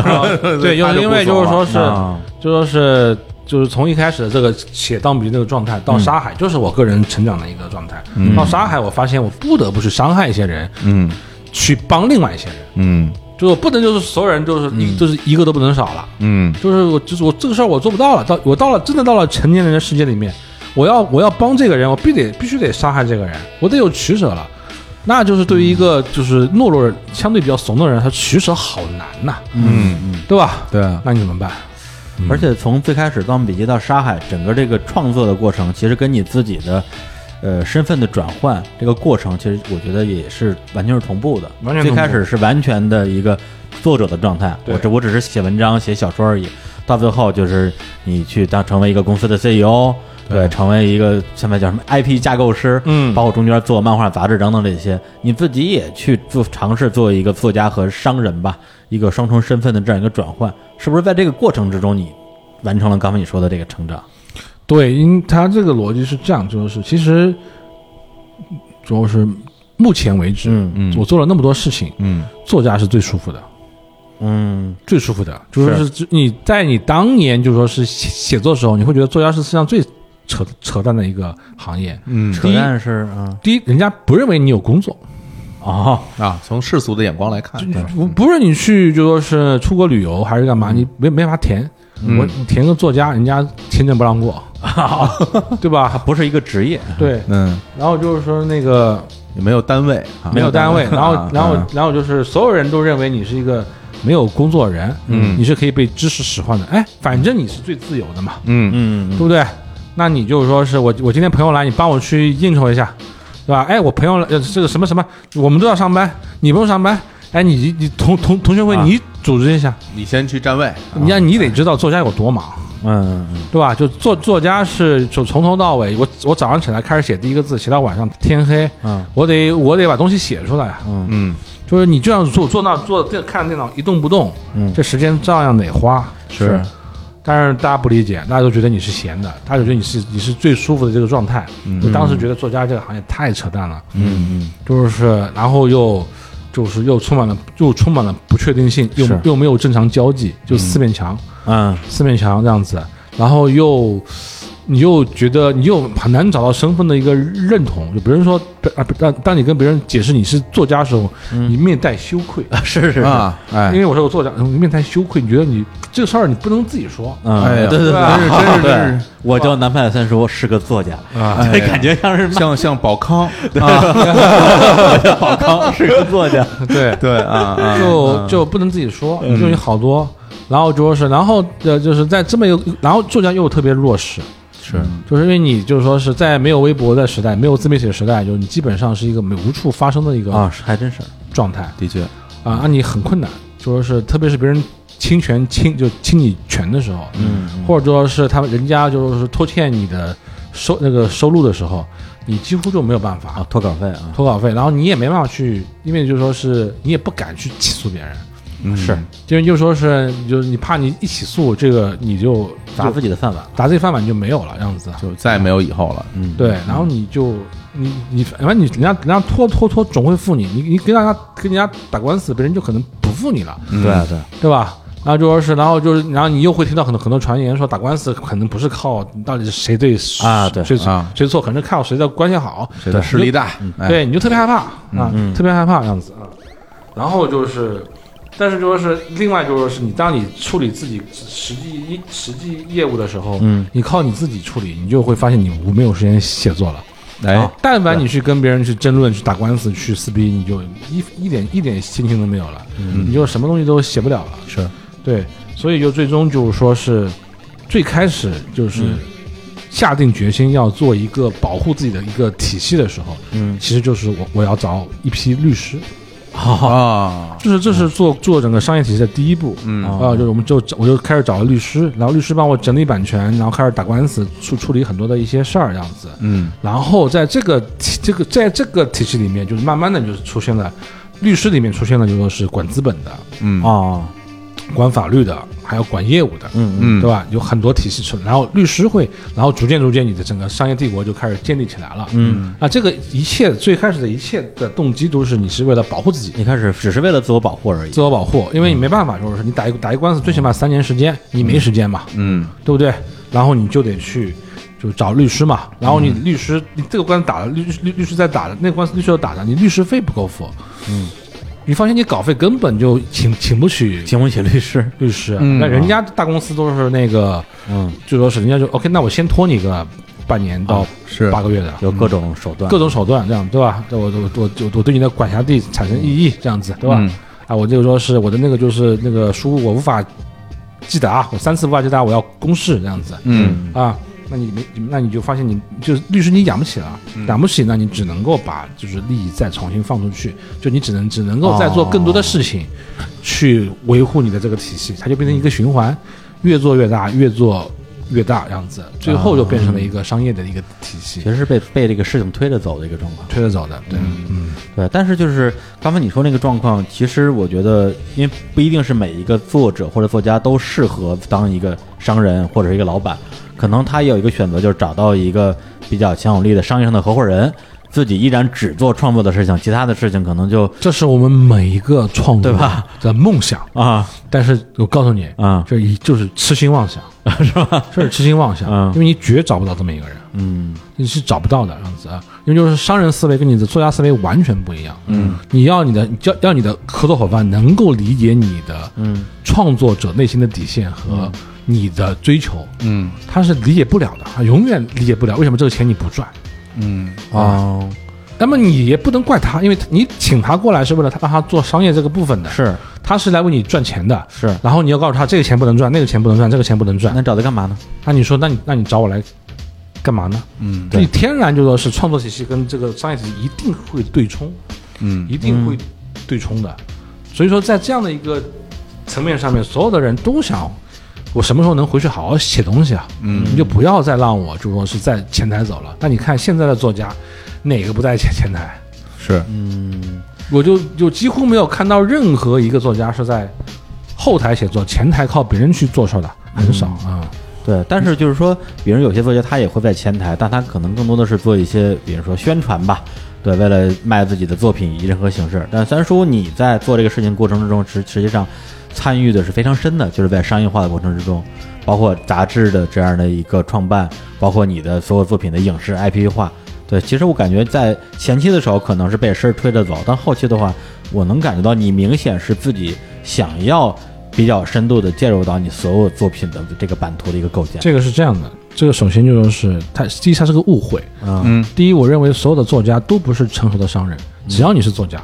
你就一定不会是个成成熟的商人，一定不会，一定不会。嗯，就是我我没有看到过，巴尔扎克也非常喜欢做做做生意，他都是把自己的稿稿费亏光，再回去继继续写书。嗯，就是我们中国充斥着这样的作家，嗯，就是对外称什么什么总什么什么总，回来就靠自己写默默的写 书赚稿费， 养养公司。 养养养养公司的样子，啊就是，啊然后就是就是因为就是就是在我们嗯成为作家之前，我们都是有一个成为白领的一个梦想的，因为嗯这是我们那一代人被灌输的一个想法，你得先成为一个白领， 是是，对吧？然后后来你嗯有班儿上，也都是退休，对，你就是你得有五险一金是吧？对这是对每个这搞个摇滚乐的人的梦想是吧？对，然后就是在你就是，所以说你一开始一定会信任一些，就说是一一些呃开发者，让他们去帮你开发你的作品，这样嗯子。对啊，对，是，对，然后就是当当你发现，就要么你就完全不管，啊是，就闭眼睛，就是就是开发就过了这样子。嗯，就你但凡睁眼看一眼，你就看不下去，嗯，你就发现你这样，你说他就你会觉得这不对。对，对这的确是个矛盾。还有很多的时候，就是你开发到一半，你发现我操，就是说是要出大事儿，啊，啊他，对方把跑了，嗯对方放弃你了。啊，这样的例子很多，很多就是，非比常如说多我开发一半，我觉得就是就是我这我这事儿的话，发现我这我我吹的牛逼，我兑现不了了，嗯走了。嗯，对，然或后他者就留一个烂摊子放在这儿，那谁来接这个盘？嗯，就是一般的，就是我们说，就是很多经纪人会劝你说，就是你你也撤，啊，你也撤，你也别沾这滩浑水。嗯，但我耿直，我我比较轴，轴啊，我这个时候一般的情况就是我啪我就我就我就直接上了，啊，我就直接上去了。嗯，就是我就我就是所以说你看，就是当我出现在那些项目都是出都是出事儿的项目，啊，顶上来的是是吧？就是我就是说就是就是我的哎我的我的故事我的故事出问题了，嗯，对吧？说是就你们都可以撤，我撤不了，嗯因为这这是我写的，我能够保多久我我就保多久，但是一般来说我进去时候看已经晚了，但是很难捞回来啊。扛，这但我只能扛着，这就是一个状态，就说是我只能扛扛在这儿。嗯，那么就是，当很多人说你，你可以推啊，你可以怂啊，你你可以往后躲呀，你为什么要一定要往前？我的逻我的我的、我的想法是这样的，就是说是你可以躲一次，躲两次，躲三次，等你躲到第四次的时候，天下所有人都知道你在躲了。嗯嗯，你要躲到第几次？OK，那就是你嗯你天然知道，就说是你你你往前走一步，你你会被骂，但你走一步你会学一点一点东西，走第二嗯步你会再学一点，到第三步的时候你可能就大部大部分就会了，到第四步的时候，就是这是一个正向的，然后到是你的第五部作品上线的时候，人家会觉得就是 OK，就是你南你南你南派三叔，哎熬过来了。我黑你黑你黑你嗯哦黑你你四步，黑到黑到黑到第五步的时候，我觉得你是一个很努力的人，所以这个是你未来希望达到的一个。这个就是我现在坚持的东西，就是我我知道我永我如果每次都退退到最后，呃永远不会不会有任何的变化。然后你终有一天你的面具会被揭开的。嗯你是个你是一个懦弱的人，嗯对吧？你你一直在逃避，在在在甩锅，嗯终有一天你这个面具会被揭开的。你现在去往前走一步，你一定会被骂，你一定会被人有各种各样的声音骂。只要但是只要你往继续学，继续学，去蒙头学，等你抬头，你学会那一天，OK，就说是你这个时候你以前所有的骂名，你都可以不去管它。嗯，那你因为你知道你自己已经学会了，那换句话说，你现在其实就是在等着，或者说扛着，等到你说的那个那天的到来了。对我相信一定会的，因为天下间，嗯，这样的例子很多很多，当你在第一次站出来的时候，你就已经想好了，已经预料到了，对已经想好了要要要被骂了。包括所以就之前这些影视作品改编之后，一些原著这是的个读者的反弹，其实是你对，我已经想已经想好了，啊这事儿我逃避不了。这是第第一把出来已经是这个情况了，我唯一能够做的事情就是扛到我最后能够做出好那作品为止，这样子。那我说一个可能不太，嗯，听起来有点有点灰心的话，万一没扛到，那你怎么办？嗯，这个就你是你你想过吗？我从来没从来不思考这个，没想，过那个事儿，从来不不考虑这个问题。嗯嗯嗯，因为就是你看我，我现在翻我当年写的小说，嗯，那个烂呐、 就是那个难看。 最开始的时候啊，对，，最开始的时候，嗯就我是一个本质上我是一个毫无天赋的人，啊就说是我，你不能说我是一个有有有有文字天赋的人。我看过我最最我最开始写的东西，嗯完全是没有任何的文字天赋的。我是用理科生思维在做做这个事情。嗯，啊，那我最后是靠了两千万字的锻炼，我自己偷偷写了两千万字，一一一个字没有发表，哦，你说的是在《盗墓笔记》之之前前的部分吗，之前的部分写了两千万字，啊哦一个字没有发表，就自己偷偷写，偷偷偷偷偷偷玩儿，然后靠这个训练，才哦就能够让我对对故事开始产生理解，慢慢演出来。嗯所以我个人是对于你说是你长期的去理解它，长期的去感受嗯哦它这件事情，我是有持有一个非常非常深刻的信明心白你的嗯意思，明白，星星的，这是我的成功经历，啊，然后反正我现在有大把的时间，嗯，我也不求说少年成名，已经来不及了，哦，你成名时其实并并不大， 并不不啊老，是并不老，已经上京成名，已经少年成名了，啊就是说是来不及了这样子，但我觉得就是反正我已经被骂了，嗯啊，就是已经来不已及经让大了，家失失去对我的信心了，嗯对吧？那就是我拿回这拿回这个我失去东西的唯一的方式，就是我终就是终有一天我我拍出了一部好的作品，嗯终有一天我做出了一个好的游戏，嗯这个终有一天是你往前走的一个动力，嗯就是你要相信自己有能力，但是这这不是你的目的，就是你因为你、就说是你你达你达成这个状态，只是不只不过把你今天坑给填了，是，对，就是你只是让读读者很多人都松一口气说，哦，你真的可以做到这个部分，嗯，对吧？那你也可以说从头到尾，你第一步就不不干，不干你就没有这么多的事儿。其实我在还债嘛，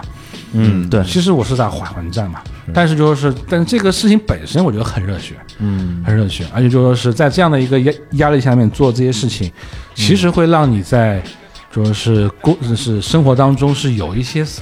有一些方向可以思考，有一些就是说目标是可以去鼓励自己去往前走的，嗯嗯，啊，我觉得就是人到中年嘛，嗯哎，有这么一个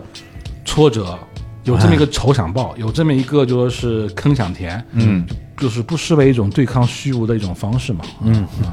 对，因为之前就是有一个非常著名的事件啊，就是一五年八月十七号的时候，就是很多《盗墓盗墓笔记》的这个书迷啊，叫盗米，然后到了这个长白山啊，组织一个线下活动，应该这么说啊，叫“长白山十年之约”，盗米起早进山接小哥这样一个事件。当时其实，在整个的这个应该说中国的文化产业里边，激起了很大的一个讨论，对吧，那这个其实是成就了《盗墓笔记》整个 IP 帝国这样一个建立，但最后呢，也因为他们对于这个作品的爱。和他们对于作品之后的发展，无论是对于文字的部分，还是影视影视改编的部分的一种不满意或者不满足，反而成了一种嘖反噬的力量。那我不知道你现在怎么看，就是你作为一个作者跟你的读者之间的这种关系。嗯，这个其实很奇妙，嗯，因为你总觉得你能看见读者，嗯，读者也能看见你，嗯，其实你看不见你的读者，嗯，读者也读者也看不见你，你们是在网络上相识的，嗯嗯主要是你很难把你的读者归结为一单一一一个人对个体，对读者是非常非常多样化的，是，他每个人的想法跟状态都不一样，嗯，就说是，那么就这个时候你就是你在思考，因为像我们这样的人，我们可能希望就是取悦读者嘛，希望你们都爱我嘛，对吧？主要是，但是就当你去思考这个这个问题的时候，你就会发现，就说是，嗯，你很难让所有人都爱你。就是你你是谁？对，我要哪个你爱我？就说是你真的很困难，嗯，很困难，那怎么办？就说是，呃，就说是，那你你会功利的去选择，就说是我是讨好这一派读者，还是这一派读读者？嗯是还是说你去选择我做好我自己？这跟谈恋爱一模一样，嗯就说是，如果你不是做自己，你是把自己化完妆之后去谈谈恋爱的，嗯那你就给自己挖了一个一辈子的坑。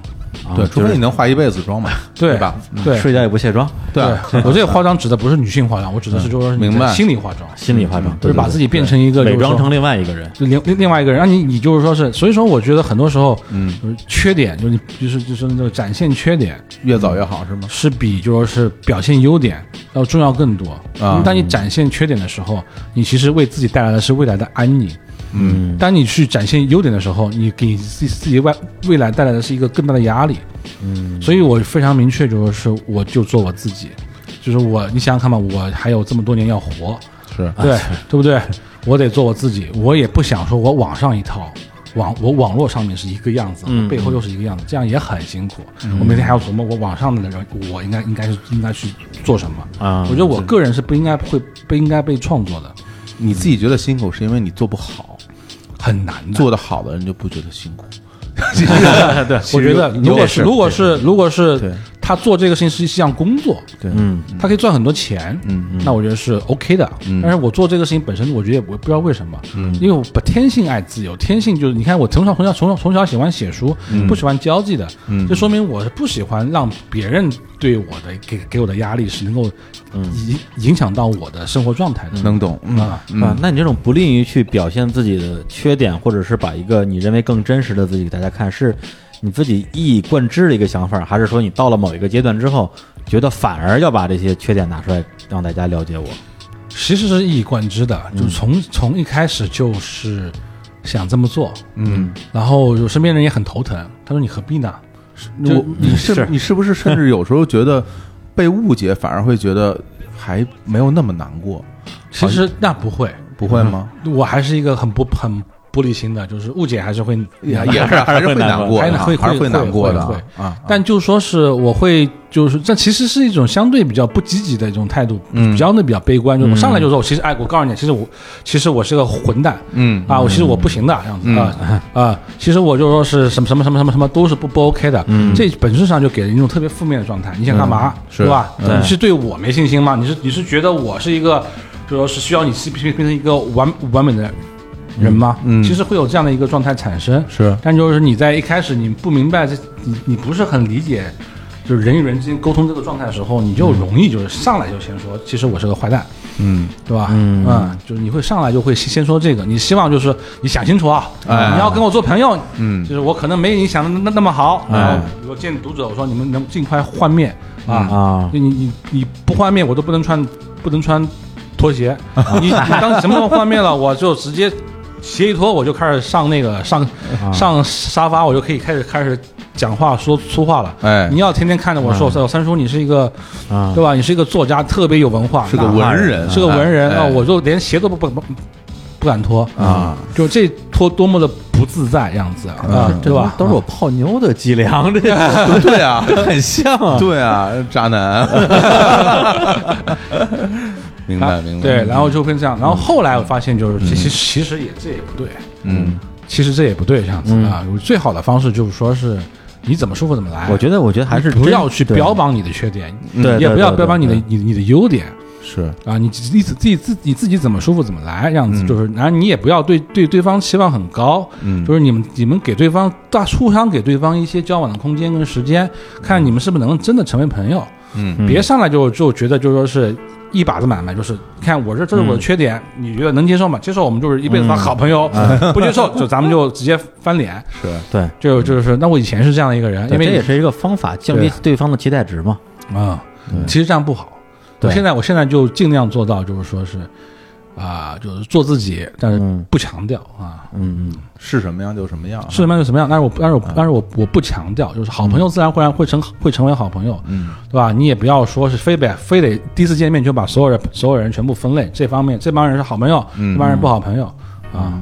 嗯，对。还有就是关于这个创办那个超好看杂志啊，嗯也做了很多的一些工作，但实际上在这个过程之中，现在也六七年时间了，有没有达到你当初的一个预期？嗯，其实就说是我创办杂志的时候，其实是我看到了一个奇怪的现象，嗯，就是我们说好的好的故事跟 story，、就是在这几年时间出现的比较少。嗯嗯但是在当年有一个大量的一个井喷，对，这个我觉得就为什么就为什么当年会井喷，当然跟时代也有原因。嗯然后我后来就是研究了，就是在整个这个内容井喷的紧缩阶段，就是井喷之后的紧缩阶段，出现的好的故事在哪儿出现的，都是在杂志上面。嗯那我发现就是一个安静的看书的环境，一个安静的看内内容的环境很重要，嗯嗯因为就是在网络上面，你的注意力很容易被分散。嗯嗯嗯你在网络上看东西的时候，你其实你你的流失流失成本很低，嗯你可以随手就到另外一本书嗯里面去。但你看杂志的时候不是，你的专注点、注意力都会强很多，你嗯对这个人物的喜爱和对这个人物的感情也会容易产生很多。嗯所以我当时想要办杂志，哦我希望就是有一个后花园，有一个封闭的空间，可以是嗯让，就是如果一一本好杂志可以让人更加专注的去看一些故事。嗯啊，就像看实体书一样，嗯，就是当你的选择变少的时候，我们我们在看杂志的时候，因为你也不能即时评论，对你也不能发弹幕，是对吧？是，你也没有这种跳窗跳出来让让你看看其他东西都没有，嗯，那你把这故事故事看完就容易投入你的感情跟状态，嗯，但是纸媒瞬间就就死 就死了， 对，就是我在我们就是当时最好的时候，我们做了这个东西，然后很快就纸媒就出现了一个，就说是一个特别断崖式的断崖。当时我们还在还在基地的辩论，我说纸媒是就是杂志是不会消亡的，纸媒是不会消亡的这样子啊 啊。结果就是这个这个速速度比我想象的快很多，是是刚说完就被被打脸了，对，然后就一我就我就发现意识到，就很多的九零后和零零后他们的用户习惯，嗯，你不能再用自己去判断年轻人了，是的他们跟你根本不一样，对他们是看短视频、看用使用碎片时间长大的，嗯，他们用手机看书完全没有障碍，互联网的原住民，对他们对对纸媒对对纸质书没有感情。对你现在我现在还是坚持在买纸质的书，纸质因为书我对它有感情，我觉得有仪式感。嗯，但是就是小朋友们没有关系的，嗯，它是没有关系的啊。嗯，然后这这是我办杂志的一个嗯初衷，这样子是。那么到目前为止，我仍旧是认为漫画是一个特别好的一个载体。嗯嗯但是就是中国的漫画想要达到国外漫画的这个状态，它需要完成一个呃嗯比较难的步步骤，就是社会化。社会化就是需要等到我们这批最先看漫画的人老去，嗯就当你看到我们这批人鹤发童颜的在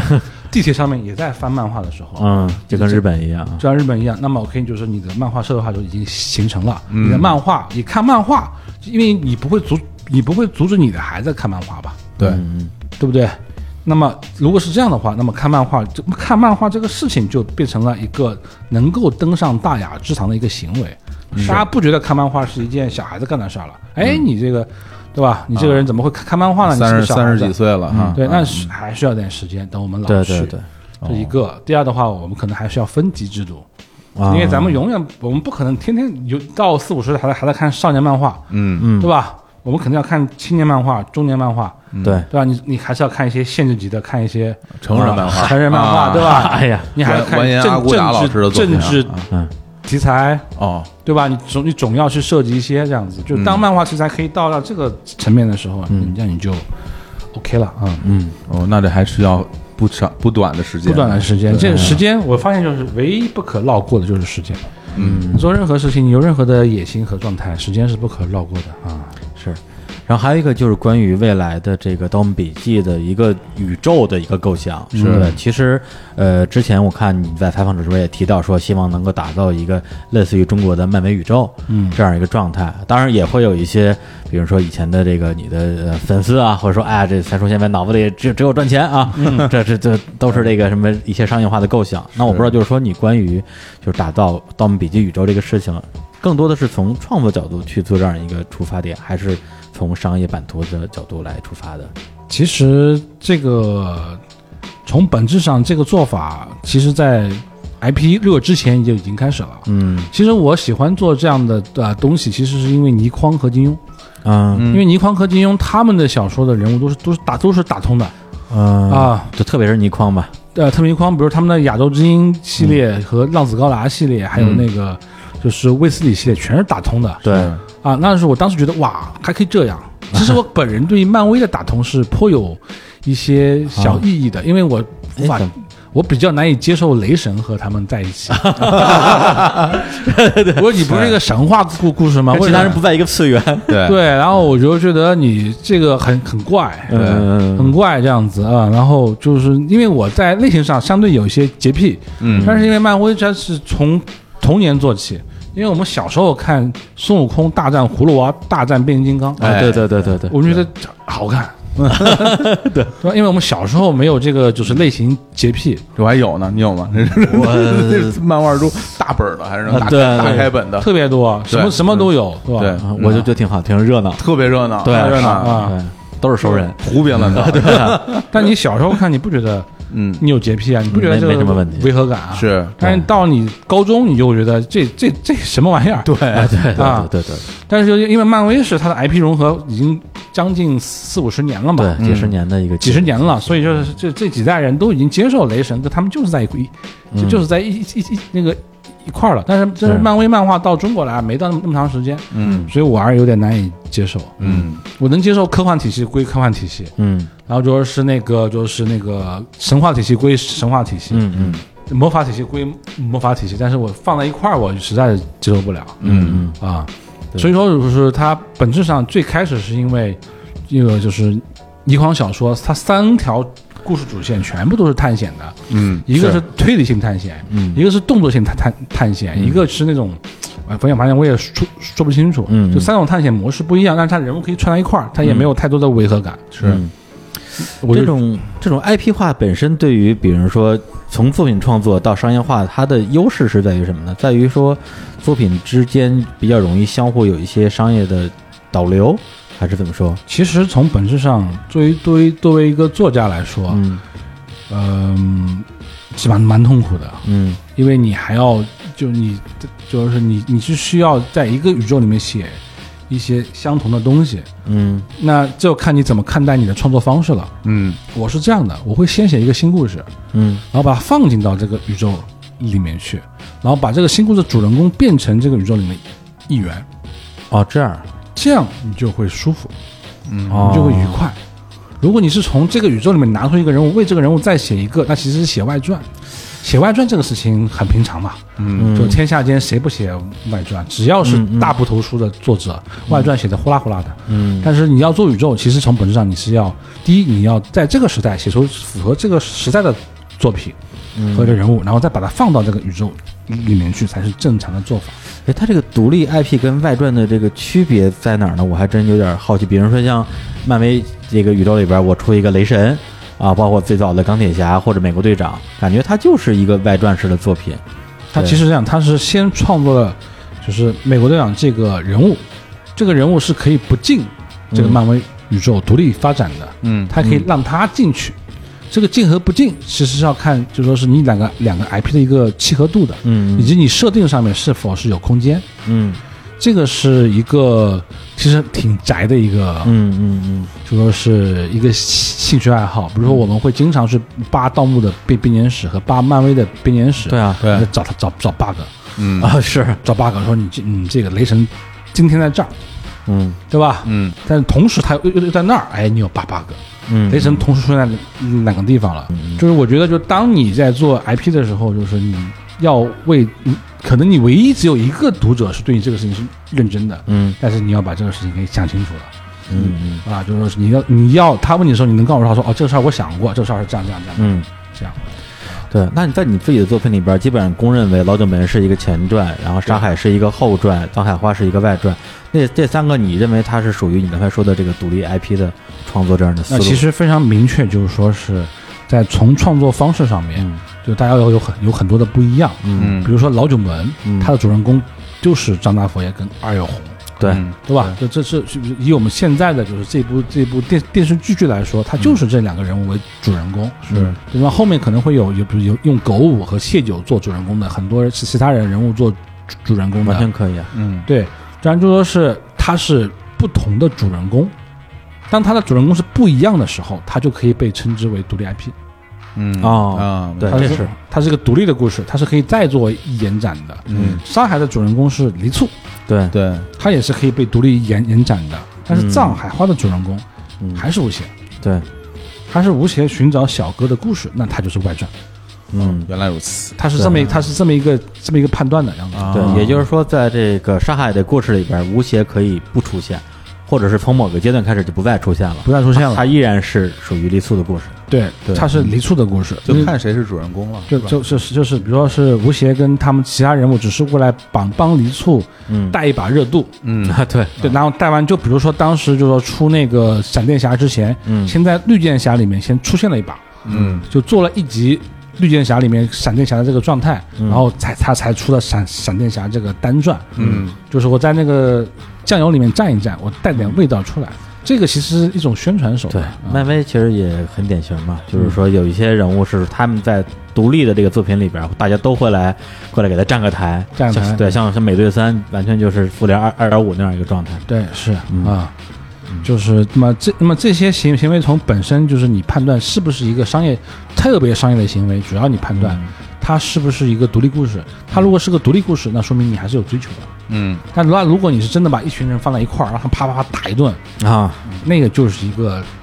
嘉嘉年华，嘉年华应该就是就是纯商业的啊全明星赛，全明星赛。对，对，你说得太太对了，就是就是纯商业的。但大家喜欢看呀，对对吧？呃我我没有说商业是有错的嘛，对啊是嘉年华也是，是吧孩子们肯定喜欢热闹嘛，大家都爱就是热，就你不能不能否否认这个嗯而且需求。在该热闹的时候就应该热闹一些。对，所以说漫比如威说漫威新它会有大事件，嗯它它会有做宇宙大事件，大事件就是很多人忘去，嗯就全部过去嗯。但是在你分拆的时候，你在做做独独立人物的时候，你可以很清醒的做一些根本卖不动的故事，嗯，你是可以做的。是吧？啊，就这个就是你，当你分拆时候，那你就是一个严肃的内容创作者，嗯你就好好的写故事就可以了。当你混在一块儿的时候，你就老老实实嗨。啊嗯嗯，天下第一武道会啊，对，还有就是关于就是一个作品的立体的打造。刚才说的是一个一个作品，比如横向，我要不要做一些独立的 IP 的内容出来？还有就是，比如说你最开始是文字是书，然后未来会有电影、电视，然后包括什么网剧。话剧等等这些，对，因为我觉得可能作为一个作者，最开始的时候只希望说自己的作品写得好，大家能喜欢，对，到最后的时候，你会觉得说，对于它的影视化的呈现，包括这种戏剧的表演形式，你也会有一种责任感。你一开始会认为嗯大家都是专业的，嗯你做你的事情就可以了，啊嗯，其他事情交给别人去做。嗯，对啊，对，然后当你发现我并不是所有人所有人都是专业的时候，嗯，你就迷茫了，哦，你就觉得对啊，我应该怎么办？不是，就我们作为读者啊，经常有一个感觉，就是咱不说《盗墓笔记》，就是任何一个，咱们比如说《三体》，嗯那《三体》这个是吧，江湖地位不用说了，是我特希望说，那就找一中国最牛逼的大牛逼导演，哎把这活儿一接。最后电影拍的也特牛逼，嗯不皆大欢喜吗？大家都高但是兴对，嗯但是在国内的这种大 IP，往往好像嗯没太遇到这样的情不，况。你们要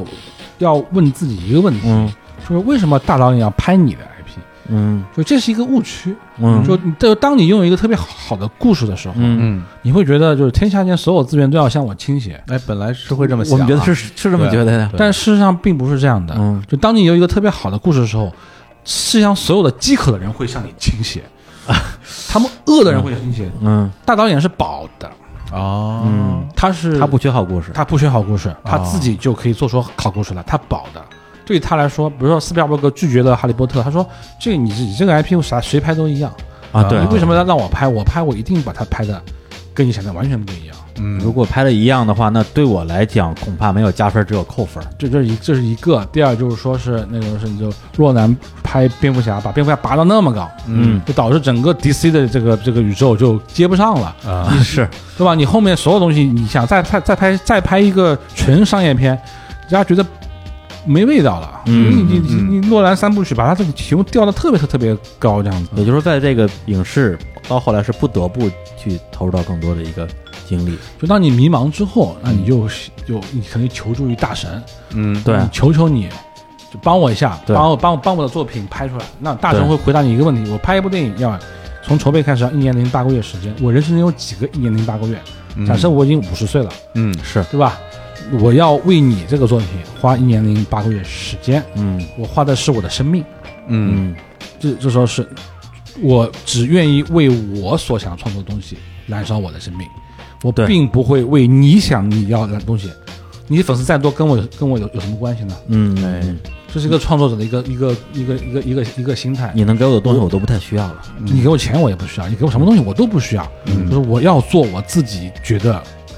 对得起我自己的东西。因为我到了那个时候了，我嗯到了那个时候了，这样子。那所以所以说，指《指指环王》你们知道吗？《指环王》在彼得·杰克逊那一版之前还有好好几版嘛，嗯，大家可以去看一下嘛。那几版都拍的像什么一样， 但是彼得·杰克逊是《指环王》的死忠粉。嗯啊他是他是一个粉丝，他到了这个能力，到了这个份上，他把它拍出来了。嗯，所以说是我真正的就是就慢慢的就是我的粉丝开始进到这个行业里面去，开始成为导演了，嗯哦，开始成为演员了，哎，就是这事儿会越来越好，这就对了。这就对了，杨子。哦但是我毕竟不是托尔金，这托尔金是，啊我可能还要再老一点儿，嗯嗨啊所以我现在还在坚持，嗯，嗯对吧？那我现在就是我要屹立不倒嘛，等一等啊，我得等嘛，我得活到那时候，等你的粉丝变成大师的那一天，对 你，看啊十二十二年前那个中学生哈，然后现在过了十二年，现在基本上大学毕业刚嗯好多都已经啊当导演了，当导演已经，了，啊我觉得导演中已经有很多就再是说等一是，阵儿，嗯对，就是说是，然后我就得保持这个 IP 不能过时，啊嗯他哦他把他得就是不停的更新，他得符合这个时代，嗯对吧？就因为它毕竟是一个半现实题材嘛，它不是嗯魔幻题材，我放什么都可以拍。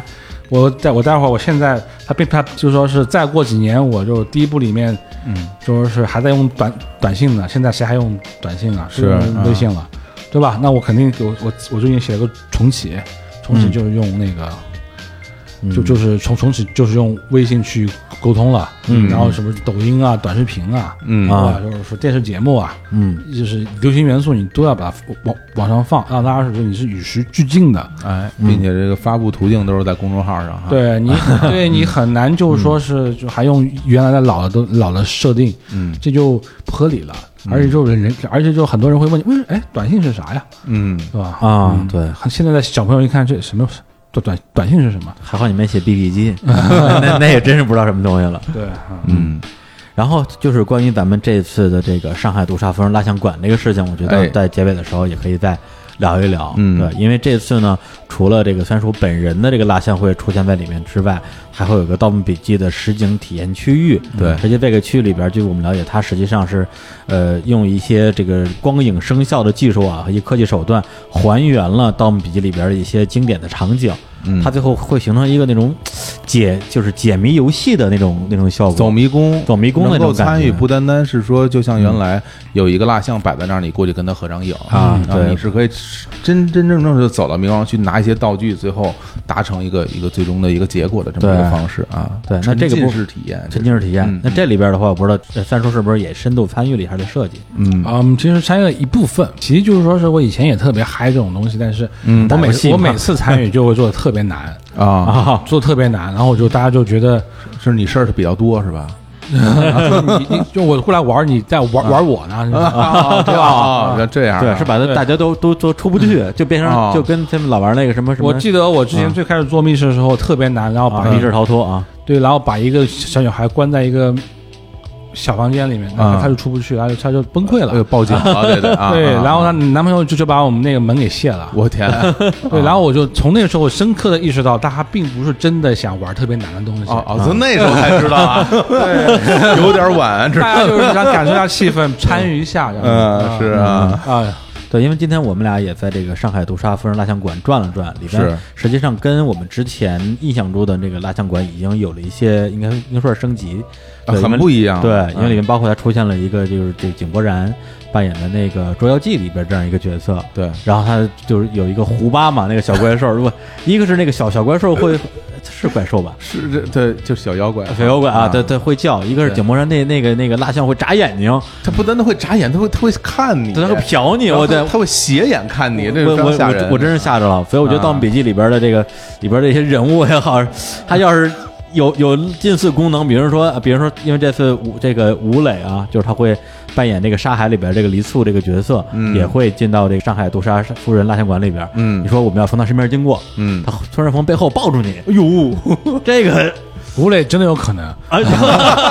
哎呦，这这个信息非常的非常其实热辣啊本人在里边是吧？啊， 对，那就是那你这回等于说在这个怎么说惊吓度设计上，应该哎对还是比较怎么样？保守哎吓不 吓人？非常的保守吧，应该。很保守了啊。咱毕竟不是一个那种叫什么，我觉得就是，如果是要鬼怪屋啊惊吓度增加的话，非常简单，就开一个夜间游览的就哎可以，了。对啊，对啊，对啊我觉这得个根本就不需要做《盗墓笔记》，只要是蜡像馆夜间游览就吓死人。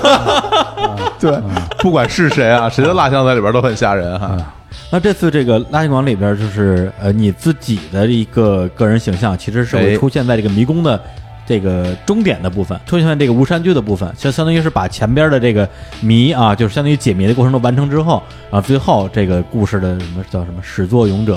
三叔出现跟大家告 别，见个面，啊对，这样一个设计是吧？嗯，是，但是我现在很惶恐，啊哎，为什么呀？怎么说呢？因为我在做那个蜡像的时候，我是重感冒，啊重感冒，然后我量身时间特别长，所以我最后笑的时候没笑开， 啊，所以呢，所以就是有一种半笑不笑的这种皮嗯状态笑肉不笑是吧？就是这种尴尬，哦，大笑是吧？啊哎对，有有一种尴尬的状这态，太期待了，所以我这个啊就、 有点惶 恐。嗯那对那个那个蜡像是在七月三十一号的时候会有一个正式的揭幕，对然后到时候大家如果有机会在现场的话，也可以共同见证这个三叔的尬笑，对半半笑不笑的三叔的这个形象出 现。不会拿眼睛瞟我 吧？我去，那他眼睛会动，对我会会不会太吓人了？不不不，我那个没那么贵啊。哎呀，行，那也非常感谢三叔今天啊，这个做客日常公园啊，是也感谢上海杜莎夫人蜡像馆啊，促成了我们这次的聊天儿。其实今天中午在我们吃饭的时候，三叔聊到有一个细节让我印象特别深，就是他那时候玩游戏嘛，然嗯后也不知道为什么那时候大家老能在地上捡到钱，那对啊，对， 就是就聊到我们说，哎，是因为出去 到，因为家里买不起游戏机，要到外面游戏机店去玩儿，就是对花钱去玩一个小时、两个小时，对，，然后但是那个钱也没有，没有啊就到处去捡钱，对，那还能捡到，我记得我上中学的时候经常捡到钱，嗯不知道为什么啊。我对我记我记得我捡到过两次特别大的钱，一个是十块钱，一次嗯是五块钱， 那巨啊那款非巨巨款巨了款巨巨款巨巨款。一一般我都捡到什么五毛啊，款，你我我都捡到五分，五分那时候是吧那时候哪有有五毛啊？就没有毛的硬币，对有就纸币嘛不是，我那时候就老在游戏游戏机啊不是厅，你还能捡到硬币啊？我一般都捡到纸币能看见，我都是在游戏机厅，然后呢就是恨不得就趴地上就看，哎呦这有没有钢镚儿那你 种。你哪这偷的吧？这是 捡捡 捡啊啊！结果虽然说他捡到一个钱之后，他的反应是什么呢？就是首哎先那钱我没有一次性把它花光，是但是又不能带回家，带回家有危险。嗯，不，你要这么说，我啊像在路口等待失主等了两天到三天， 失主没有回来的情况下哎哦，我最终要交给警察叔叔这样啊嗯子。但是我在路过了那个游游戏厅的时候啊嗯，然后就是突然间被那个邪恶的游戏厅所吸引，啊然后最后 没有控制住自己，这这个就是政治比较正确。我 我们要是这么说的话，咱们之前聊的都推翻 了。对，而且最关键的是，他没有在游戏厅花完的钱，是他找了块砖头，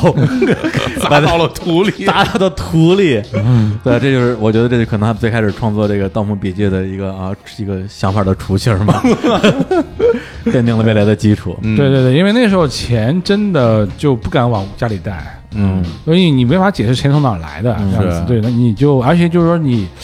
也不想让你父母知道你是拥有可以自己去打游戏的一个对能力的啊嗯所以你就把钱埋在那个砖头下面，就埋嗯就埋埋在下面，然后每次用完钱零钱找回来，你还得往往下面塞啊，啊。对，所以这个藏宝跟寻宝的过程啊，也这个构建了你之后的就半你生对于就 是半生那对于那块区域每一块砖头的形状都非常了解，嗯哎呀，你看看 啊，绝不会认错啊。对，对啊不会认那个的啊、嗯然后还有还有很多时候是用放藏在墙缝里面，我经常藏在墙缝里。是吧？对，然后呢，那块墙你必须得记得很清楚，呃，恨不得有时候会在离它远一点的地方做一个记号，离离得近了会被别人发现。嗯哦，你稍还需要做记号。有 我记不住，你有不行有时候会记你不住行，你不行，你你对钱还不是特别 的不是真爱是吧？ 对， 嗯，对，所以说这个什么三岁哎看老啊，对，从那个拿砖头藏钱啊，就由此可见他未来创作这个作品嗯是有根源的。嗯，所以今天这个节目呢，反正可能聊这个作品本身的部分会少一些，更多的还是聊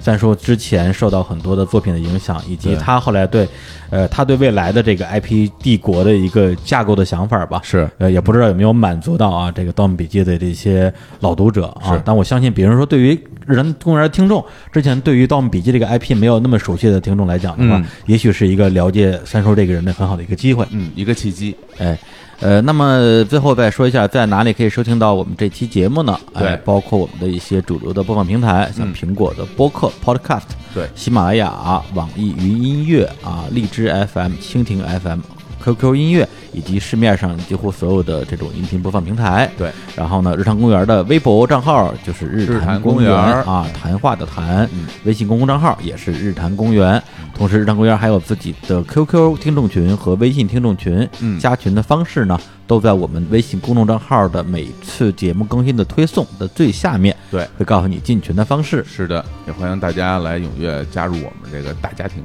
那行，那就再次感谢三叔。那最后我们要不要放首就是之前《盗墓笔记》的电影版的这个歌？这个啊，是吗？哦，是吗？可以啊吗？可以可以可以啊吗？是是电影版还是还是还是电视剧版？这太羞耻了。怎么说？羞耻 play 来，我们来一下啊！ 哦，你自己上的这段不能剪啊，哦不，这段不剪，我要重说一遍。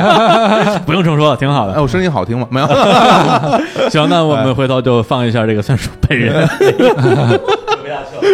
本人演唱的版本的这个好电影的宣传曲，太来期结束待了这期的节目。嗯，那就跟大家说再见。拜拜。拜拜，各位，拜嗯拜拜。开始迷雾，散在深海，照片落尘埃。线索断断续续，灰色难猜，被假象覆盖。这场戏我被谁推向未知舞台，主演还略带期待。这一生回忆中落，只剩内心独白，仍能证明你存在。是不是你笑了，或只是风雪里悠悠长白，在青铜门外熄灭的烛台，共我一路算不算共患难？